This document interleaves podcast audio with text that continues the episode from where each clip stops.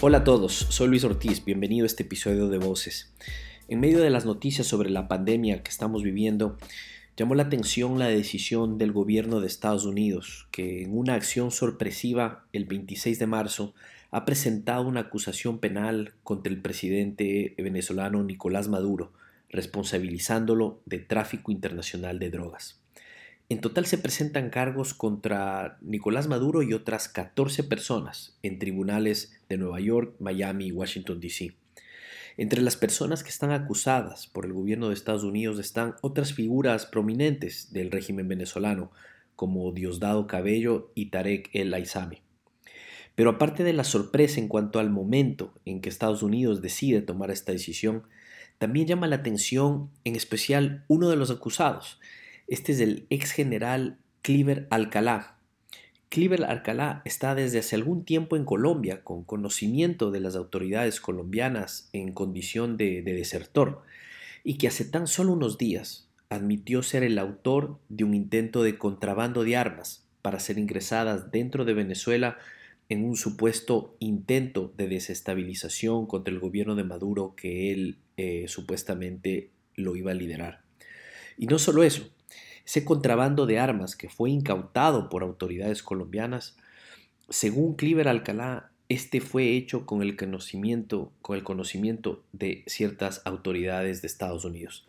Sin duda, el caso de Venezuela sigue siendo complejo y con varios giros por todos lados y con obviamente con consecuencias eh, geopolíticas. Hoy hablamos con Luke Cohen, quien es corresponsal en Venezuela para la agencia de noticias Reuters para entender mejor lo que significan estos últimos acontecimientos. Hola Luke, eh, gracias por atender nuestra, nuestra llamada. ¿Dónde te encuentras? ¿Dónde te encuentras en este momento? Gracias Luis, eh, un placer. Sí, en, en, este momento yo, yo me encuentro en, en la ciudad de Nueva York. Eh, yo soy corresponsal con los Reuters en, en Caracas, pero lo que pasó fue, bueno, vine para acá para lo que iba a ser una semana de vacaciones con, con la familia, para pasar con familia, y, y, bueno, por el tema de coronavirus se suspendieron los vuelos, entonces en este, momento en este momento yo no, yo no puedo volver. Entonces estamos intentando hacer lo que podemos desde acá, desde, Nueva York, para seguir trabajando y seguir cubriendo la, la, historia de Venezuela. Luke, el día, el día de ayer justamente em, eh, la Corte de Nueva York eh, corrígeme si estoy, si estoy mal en estos detalles, pero uh, oficialmente el gobierno federal de Estados Unidos, uh, a través del Departamento de Justicia, eh, puso cargos oficialmente a Nicolás Maduro y a, y a otras personas de, de, su grupo más cercano. Cuéntanos un poco qué es lo que, qué es lo que se dio el día de ayer.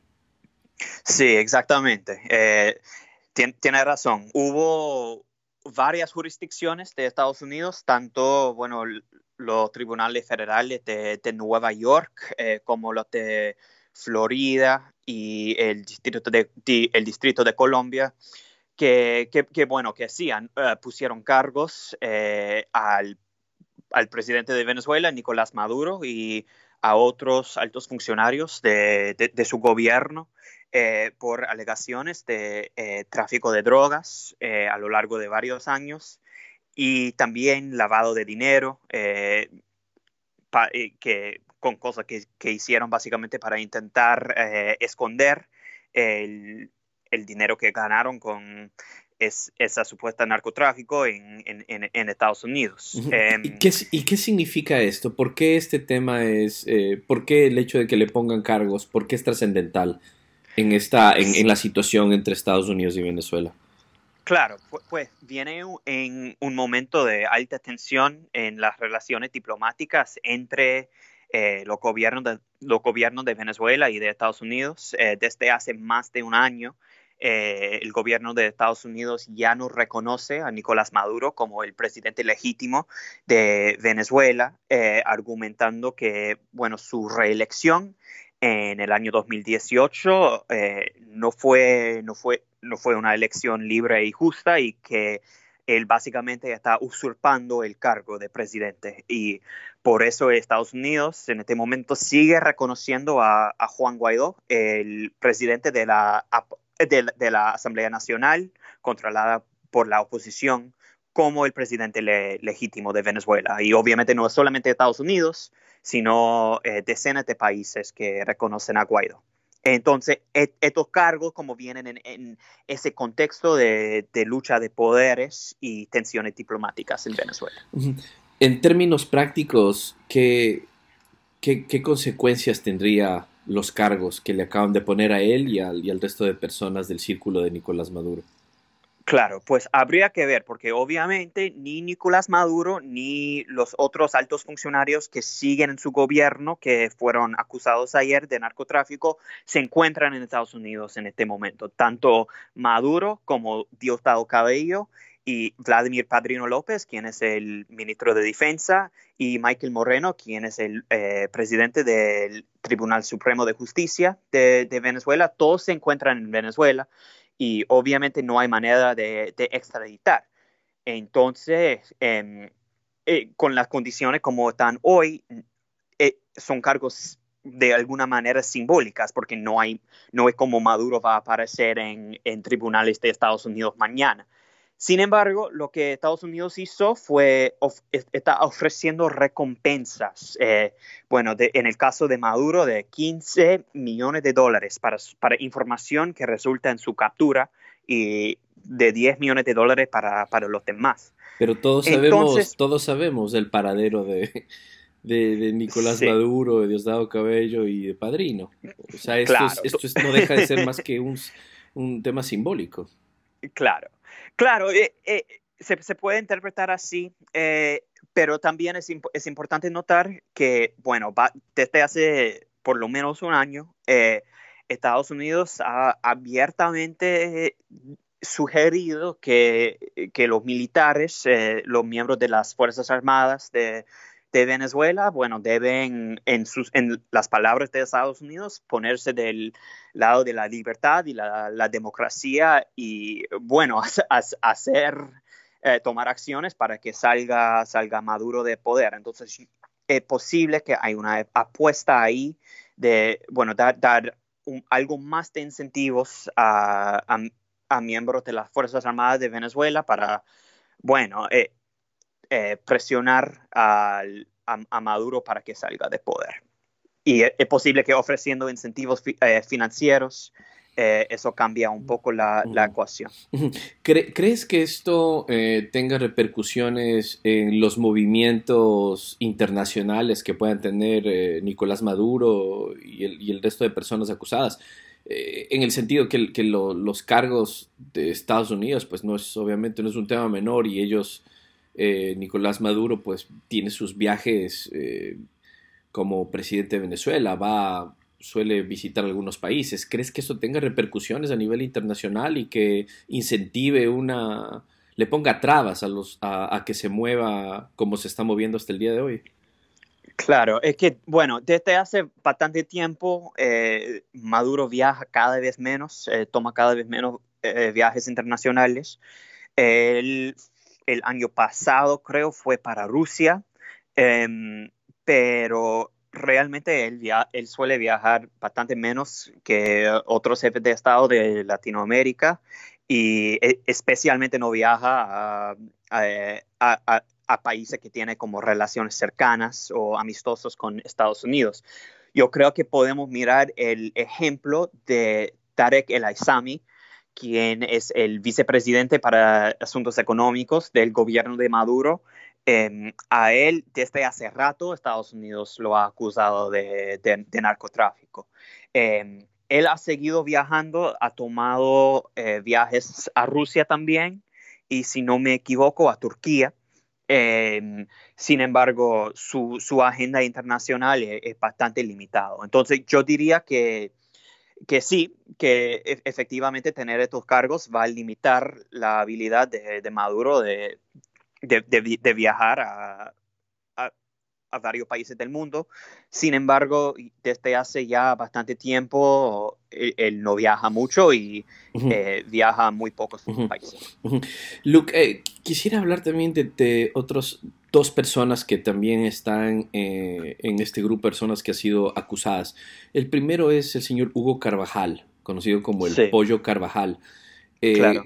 Eh, él no está en Venezuela, él se ha distanciado del gobierno de Maduro. Cuéntanos brevemente quién es él, dónde está y qué significan las acusaciones de Estados Unidos contra él. Claro, pues em, eh, Hugo Carvajal era militar en Venezuela eh, con, que él apoyaba al expresidente fallecido Hugo Chávez, pero él se ha alejado, del gobierno de Maduro, eh, se fugó para, España y Estados Unidos desde hace tiempo está eh, lo ha acusado también de narcotráfico y está presionando al gobierno de España para su, extradición. En este momento él está prófuga, como no nadie sabe exactamente dónde estoy, perdón, nadie sabe exactamente dónde está y entonces... Em, sí, salieron esas acusaciones ayer, pero honestamente no cambian mucho en, eh, eh, en su situación, porque él ya era un, prófugo de, justicia. Lo, interesante en el, en el, caso de él es que eh, es, es, alguien que públicamente ha, expresado su apoyo a Juan Guaidó y su rechazo al gobierno de, Nicolás Maduro. Entonces, em, uno tiene que preguntar como si esto es una de las preguntas es, bueno, se, piensa que, se, presume que la estrategia de Estados Unidos es, hacer que como militares y personas con influencia en, Venezuela se alejen de Maduro y demuestren su apoyo a Guaidó. Entonces, hay, hay, hay cuestiones sobre si, si, anunciar cargos así puede como desalentar a otros de seguir en su camino. Claro, claro.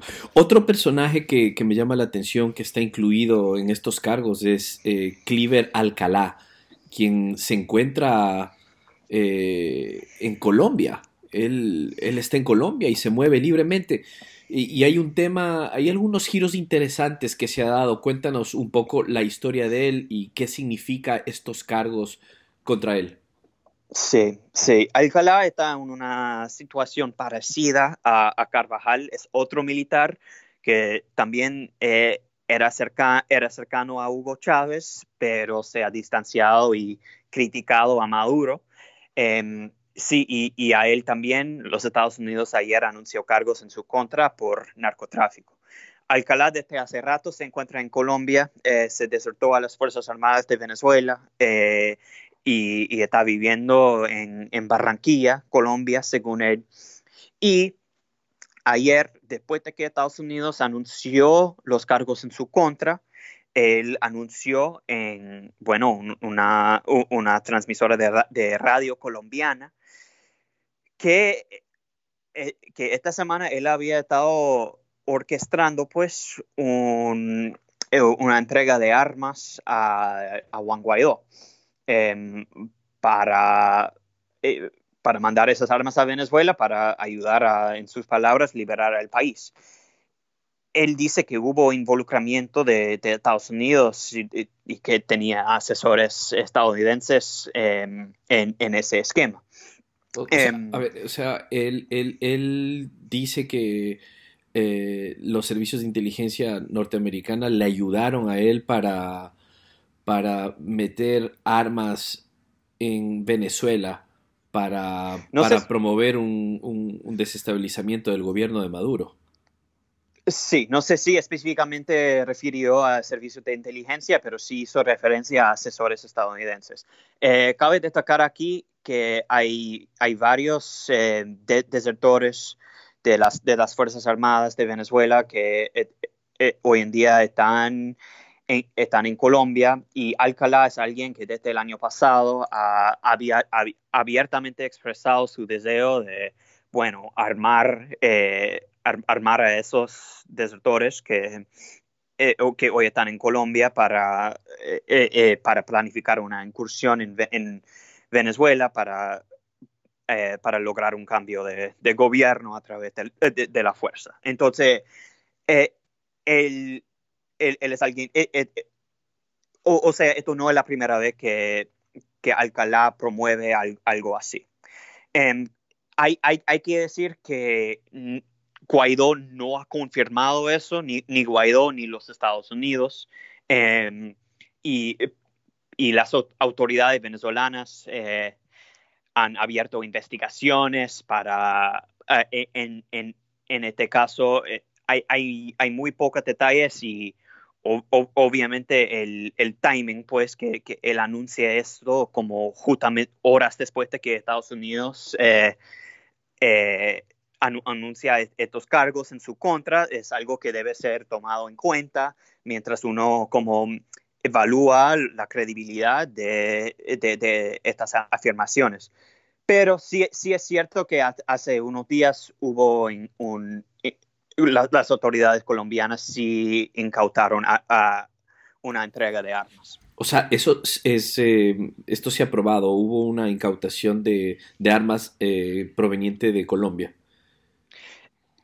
hubo una incautación de armas en Colombia. Eh, en Colombia. sí, en, en, Colombia. Eh, no era en Venezuela, era por parte de, autoridades colombianas, que es importante notar, eh, es un gran aliado de Estados Unidos en varios asuntos y especialmente en el, en el tema de Venezuela. según Alcalá, el gobierno colombiano no, no tenía conocimiento de, de, lo, de lo que él estaba haciendo, de su, de su supuesto, complot.